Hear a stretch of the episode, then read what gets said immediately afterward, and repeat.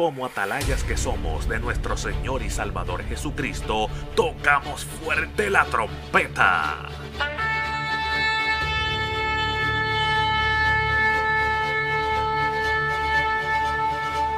Con mensajes de alerta, somos Aplastado Podcast.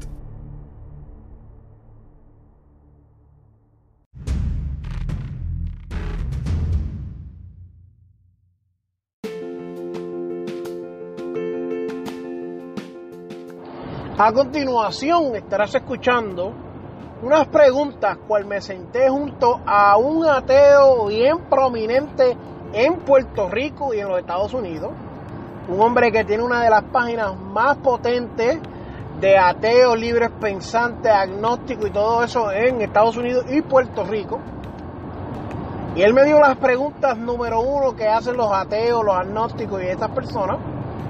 Y yo voy a tratar de contestarlas por la Biblia. Yo voy a tratar de, de darle un sentido racional. Hay preguntas que la Biblia no las va a contestar. Eso yo, yo lo tengo por sentido y usted también entiéndalo así. Hay preguntas de los ateos que la Biblia no las va a contestar. Y la Biblia es, es obsoleta. Pero hay preguntas de que yo te puedo dar la contestación bíblica y lo que nosotros creemos de acuerdo a esa pregunta. Así que escuche estos anuncios y comenzaremos.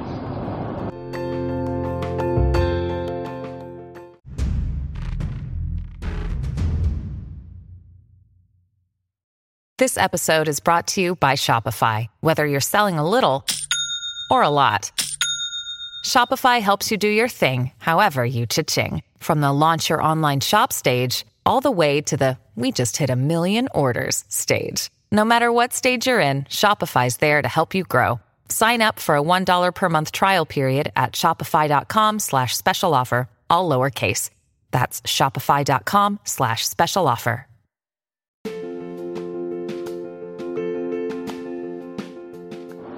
Pregunta número uno. ¿Por qué gastar el tiempo creyendo en Dios? Muy buena pregunta. Primero que nada, quiero decirte que cuando tú tienes convicción en lo que tú crees, no es una pérdida de tiempo, no gastas tu tiempo. Es un deleite, es una delicia servirle a Dios y creer en Dios por convicción. Es gratificante, de hecho. Te ayuda a dormir mejor. Pero vamos a hablar lo que yo le llamo las dos, la teoría de las dos razones. La número uno es la existencia de un Dios y número dos es la existencia de nada. Así que yo le he llamado, ¿verdad? Si tu teoría es real, imagínate que al final del tiempo yo muero y me convierto en composta. Pero no había cielo, no había tierra, no había Dios, no había nada. ¿Qué perdí? No pierdo nada, no pierdo nada. No gano nada tampoco. porque no hay nada, nada existe. ¡Tarán! Se acabó. No perdí, no gané, ¿sabes? No, no me afecta, no me afecta en nada, no me quita, no me da. Ah, que la vida que serviste. No, porque yo serví con amor. Igual que tú no sirves porque tú amas no servir, yo amo servir y no pierdo. Yo no, servirle a Dios no me quita ni me añade, ¿sabes? Bueno, me añade sí, pero como que no me quita no me añade a quien yo soy. Yo soy quien soy, amo a Dios, así, y ya, no me quita. Pero teoría número dos, imagínate ahora que tú al final te encuentras con el juicio de tu vida. Y si hay un cielo, si hay un Dios, si hay un diablo y si hay un infierno. Y tú nunca creíste en ello y nunca le hiciste caso. Entonces, ¿qué perdiste tú? Lo perdiste todo, todo. Hasta por lógica, me dice que tengo mucho más que perder si no creo. Sencillo como eso. ¿Por qué gastar el tiempo creyendo en Dios? Porque hasta la lógica me dice que perdería mucho si no pierdo mi tiempo ahora.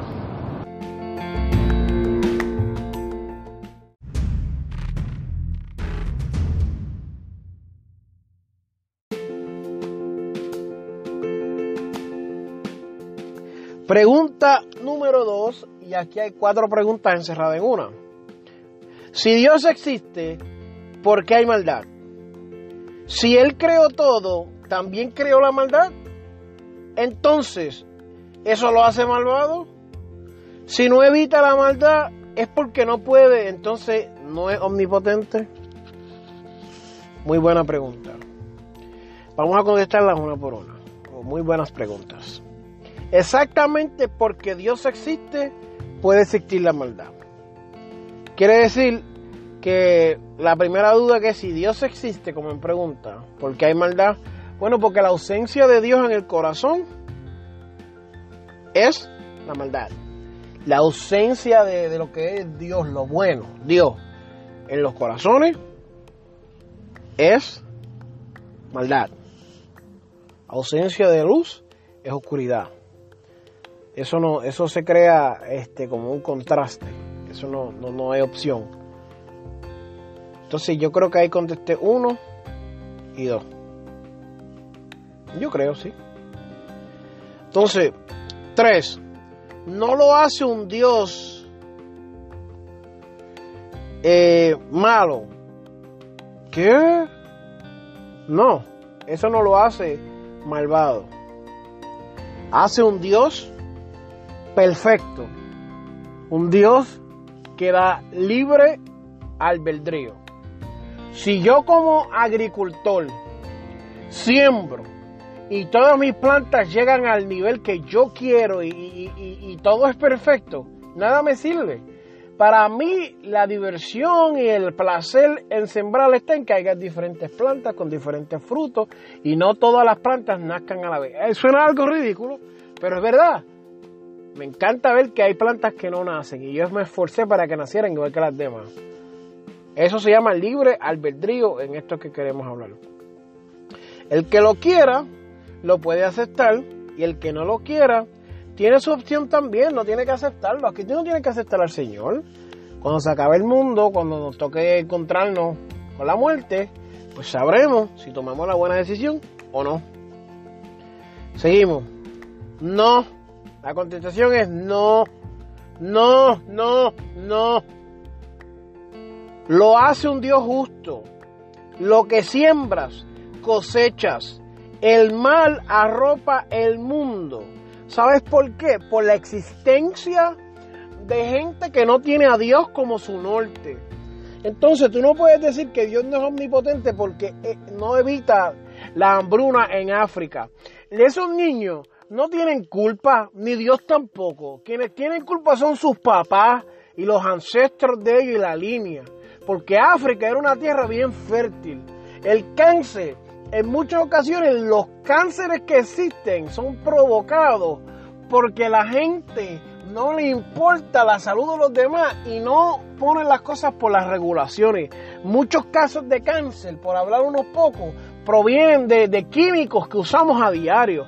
Antes tomar leche curaba el cáncer. Ahora, tomar leche, la mayoría del tiempo, aunque suene ridículo, causa cáncer. La pasta de cepillo de dientes causa cáncer. Y es ridículo pensar que hay jabones para lavar los platos que vienen más puros que algunos de los jugos que tomamos. Entonces no podemos decir que Dios no controla el mal. Es la ausencia y el libre albedrío que tienen los hombres de no obedecer a Dios y fallarle a Dios y de ser avaro, a ser arrogante, rebelde y hacer sus propias cosas, eso es lo que produce la maldad. Quiere decir que Dios no evita la maldad porque es una consecuencia. Y si Dios le evitara, fuera un Dios injusto, fuera un Dios que no sirve. Porque un Dios que tú te metes la pata y no te enseña y no te corrige y no te ayuda, pues es un Dios que no sirve. En mi, en mi mente, si el Dios que yo le sirvo no me ayuda a ser mejor persona, pues nada, de nada sirve. Esa es mi humilde opinión.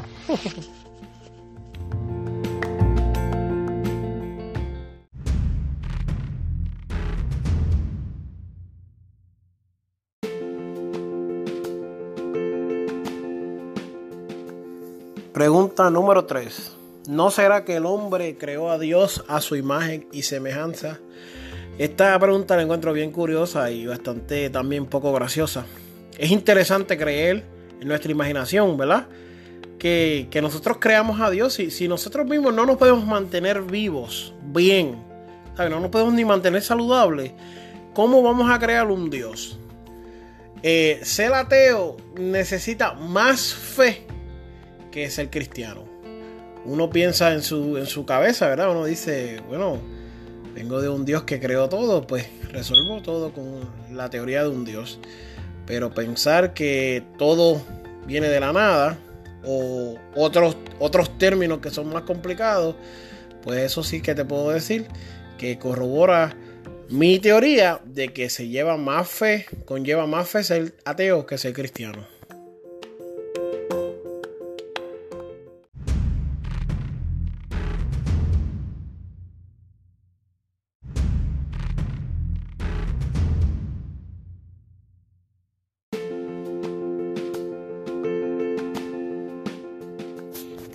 Número 4. ¿Por qué los creyentes se enfocan tanto en los pecados de los demás y no en ayudar a la humanidad? Eh, gracias por la pregunta. Mira, eso es un mal eh, que te voy a decir que es bien grande dentro de los creyentes que no han madurado. Recibimos la salvación y a veces creemos que somos mejores que los demás porque se nos olvida que somos salvos por la gracia. La gracia es un regalo, es un regalo, ¿verdad?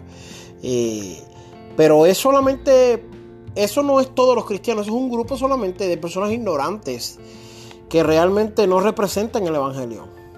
¿Entiendes? Los verdaderos creyentes que siguen la Biblia y aman a Dios, también aman a sus prójimos y ayudan a la humanidad.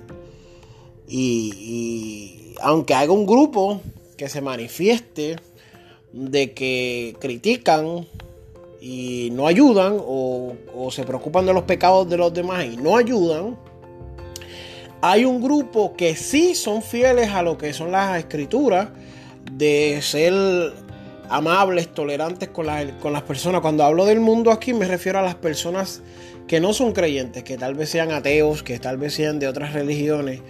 Pues nosotros verdaderamente entendemos que somos amados con un amor inmerecible. ¿Entiendes?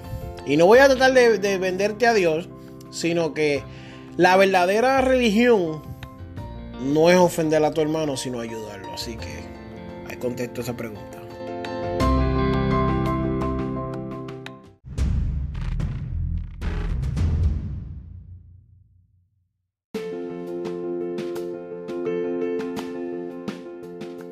Pregunta número 5. ¿Qué había antes de Dios? Aquí hay tres preguntas. ¿Y la creación? ¿Y quién creó a Dios? Bueno, antes de Dios no había nada. El Dios que nosotros le creemos, le creemos que es un Dios eterno y creemos eso por fe, aunque no lo vemos y tal vez no lo podamos comprobar con pruebas científicas como eh, tal vez ateos o, o agnósticos o no creyentes pues quisieran. Esto significa que Dios es perpetuo, no tiene principio, no tiene final. Creemos que es omnipresente y yo creo que está en todos lados y ha estado en todos los tiempos y estará en todos los tiempos. Nuestro cerebro como humanos no puede captar este concepto, debido a que medimos todo en tiempo y se nos hace difícil concebir dicho concepto. Yo tengo unos versículos de que si tú buscas en la Biblia, pues te puede corroborar. Apocalipsis 22:13 Eclesiastés 3.11, Hebreos 7.3, Isaías 57.15 hablan de su eternidad. La Biblia no trata de probar, sino que corrobora la eternidad de Dios. Sin embargo, la Biblia sí comienza diciendo en Génesis 1.1 que Dios estuvo en la creación y cuando hablamos de la creación estamos hablando del evento donde el mundo, el globo terráqueo, viene a existencia. Por lo cual Dios no puede ser afectado por la creación ni el tiempo del mundo. Eso lo habla en Juan 1.1, Juan 1, versículos del 1 al 5. Eso habla de lo que es el espacio, tiempo y la materia. Cuando dice en el principio, creó Dios los cielos y la tierra. Si a Dios lo afectara el espacio, el tiempo o la materia, no fuera Dios. ¿Entendemos? Así tengo otros de otros versículos, Salmos 90, versículo 2, Romanos 1, versículo 20, Hebreos 3, 4, Colosenses 1, de 15 al 18. Por lo tanto, Dios no fue creado.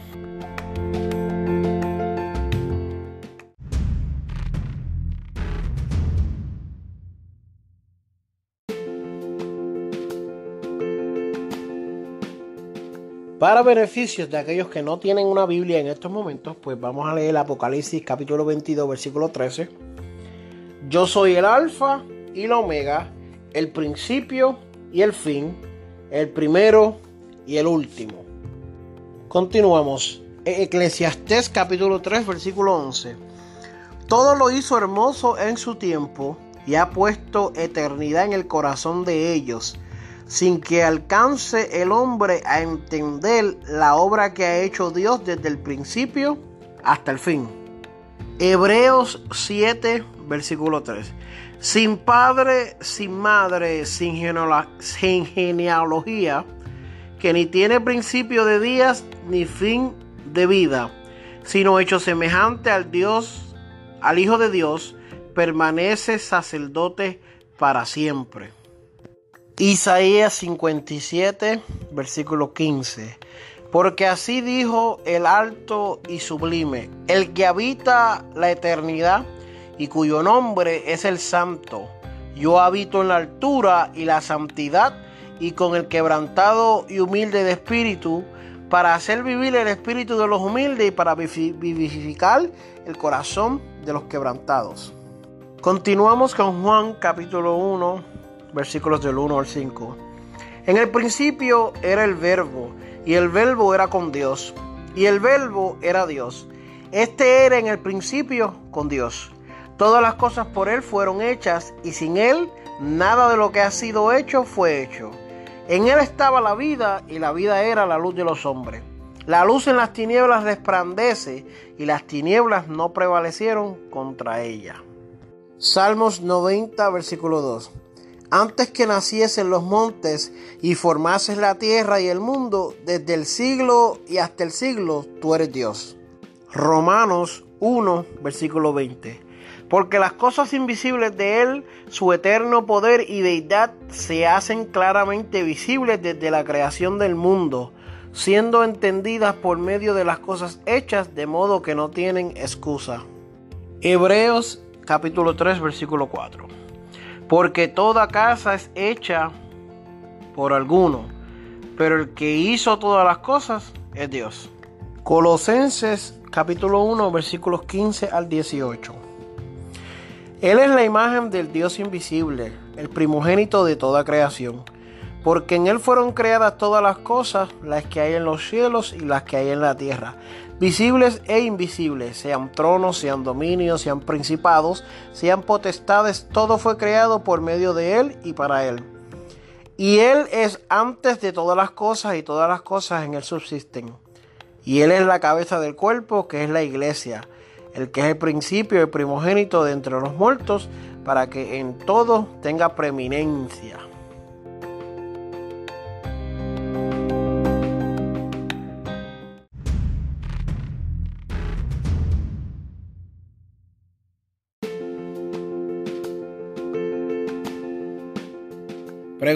Número 6. ¿Para qué Dios necesita al hombre para adorarlo? ¿Será tan inseguro que necesita crear a alguien para adorarlo? Ok, buena pregunta. Eh, empezamos. Dios no necesita nada del hombre.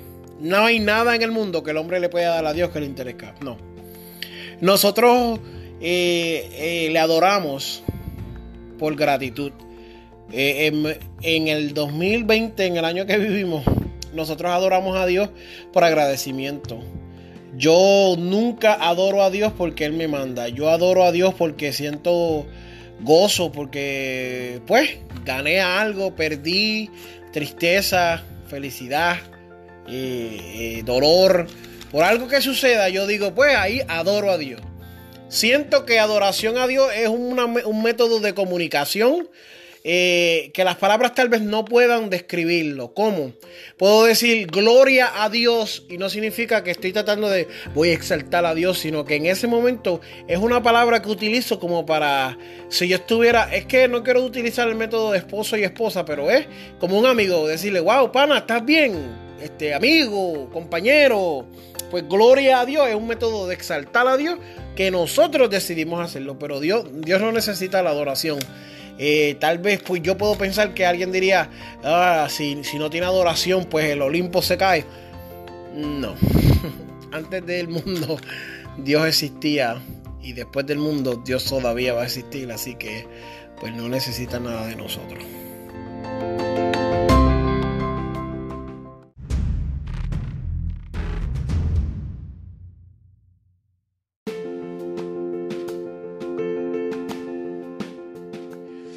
Pregunta número 7. ¿Pueden los creyentes vivir en armonía con los no creyentes? Muy buena pregunta. Eh, esto es uno, unos pensamientos que mucha gente saca de contexto y dicen que es yugo desigual. Eh, muchos cristianos se van a vivir como ermitaños, a vivir solos y abren sus propias comunidades eh, y no entienden eso. Yo te puedo decir que yo vivo en armonía con todo el mundo, sean creyentes o no sean creyentes. Eh, yo no tengo la habilidad de vivir en un monte solo con mi familia y sustentarme solo. So, yo tengo que salir de mi casa y tengo que ir a trabajar con gente que no son creyentes, tal vez de otras religiones, tal vez ateos. Y tengo que tratarlos bien porque si no puedo perder mi trabajo. Y la Biblia en ningún momento me dice que no los trate cordialmente, ¿entiendes? Que no sea, que no me lleve con ellos en armonía. Cuando salgo del trabajo muchas veces tengo que pararme en el supermercado, en tiendas para comprar comida, eh, supplies, lo que necesite. So, tengo que vivir en armonía. Eh, sí, tú puedes vivir en armonía. Yo creo que cuando tú vienes a Cristo, tú recibes algo que se llama tolerancia. Cuando el Espíritu Santo vive dentro de ti, recibes algo que es ser tolerante. Que aunque tú difieras de lo que yo pienso, pues yo, yo no tengo que, ¿sabes?, ser tu enemigo. Aunque tú no creas en Dios, persona que me escucha, todavía tú y yo podemos establecer una conversación. Y yo estoy seguro de lo que yo he creído. Porque lo que me sucedió a mí no es por palabra, a mí me sucedieron hechos. Yo tengo marcas de cómo yo me convertí. So, a mí las palabras, lo que tú me digas, no me va a cambiar porque ya yo tengo una experiencia real. Lo que yo experimenté no son palabras, no son pamplinas, no son cuentos de vieja. Eh, fue una demostración de poder. So, yo estoy seguro que lo que tú digas, la armonía que tengamos, eh, lo que diga el mundo, no me puede cambiar. No. Puedo vivir en armonía, puedo tolerar a las personas, eh, puedo vivir. Tengo familiares que son inconversos, que eso significa que no creen me llevo bastante bien con ellos y los amo y los quiero. Ellos saben cosas íntimas mías, yo sé cosas íntimas de ellos. Eh, necesitamos vivir en armonía con todos. Eso sí, creo que sí. Creo que vivimos en armonía y podemos vivir en armonía aunque no sean creyentes.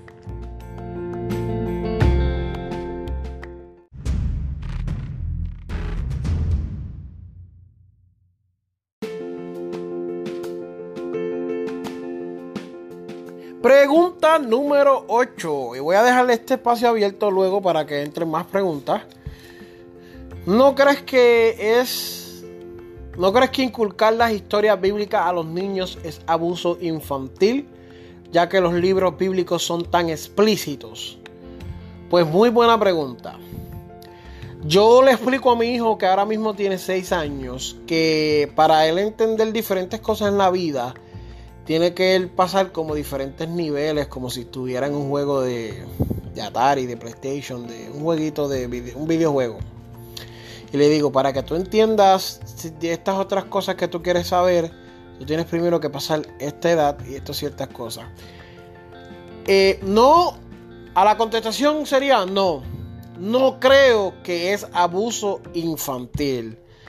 Pero sí creo que debemos de tener cuidado con lo que explicamos y cómo lo enseñamos, porque sí hay material explícito, y no solamente con las cosas de la Biblia, sino con todo. Tenemos que tener cuidado porque yo sí creo que el mundo tiene una agenda de que los niños pierdan su niñez y su inocencia y piensen como adultos. Los programas de la televisión y, y el mundo ya tiene un sistema donde los niños maduran antes de la edad necesaria. Y un niño de 6 años tiene que pensar como un niño de 6 años. No puede pensar como un niño de 12 años. So, en, manera de cosas explícitas, pues uno tiene que tener cuidado como padre, como le enseña, sea Biblia o sea el periódico o lo que sea.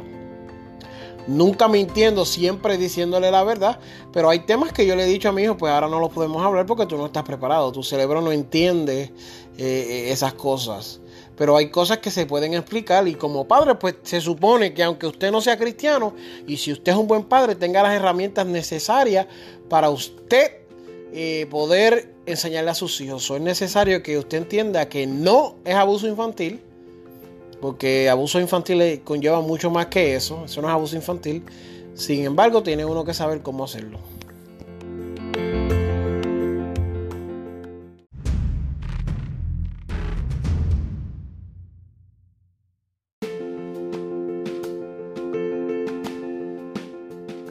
Bueno, llegué al final. Eh, me encantó esto, me encantó. Eh, espero poder repetirlo una vez más, no solamente con, con, con las preguntas de ateos, sino con muchas más personas. Eh, nada, mi fe no fue movida, ¿sabes? Yo no, yo siento que y esto no lo hice para burlarme de los ateos, porque yo tengo un gran respeto por las personas ateas y tengo mucho respeto por esta persona que colaboró conmigo. Y cuando él me, necesite para colaborar, pues él cuenta conmigo. Pero no, no. Y no es en forma de burla, no es en forma de broma, no es en forma de nada de eso. No. Estoy contestándole las preguntas que ellos tienen, las estamos contestando en nuestro foro de una manera educadamente, una manera racional, una manera que podemos comunicarnos, que es lo que no hay. Esto es como el conflicto entre Irán y Estados Unidos. Pues yo estoy poniendo la primera, ¿verdad? Doblando mi brazo a torcer y permitiendo pues establecer una conversación, una comunicación de que ellos tienen preguntas, yo las contesté. Y, espero que alguien que, que, ¿verdad? No que, ¿verdad? Alguien que no esté convencido, pues esto lo convenza. Espero que Dios le hable, que le ministre y que pueda entender la verdad. Porque ni los ateos ni yo tenemos miedo de encontrar la verdad. Ningún ateo va a tener miedo de encontrar la, verdad, ni yo tampoco. Eh, como defensor único de la iglesia cristiana. Así que el que encuentre la verdad, pues que la verdad lo salve.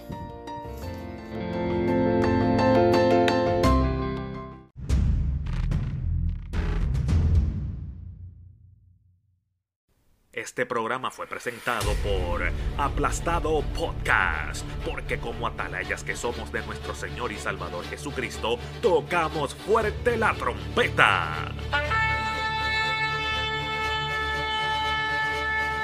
Con mensajes de alerta y sin ningún temor, porque si Dios con nosotros, ¿quién contra nosotros?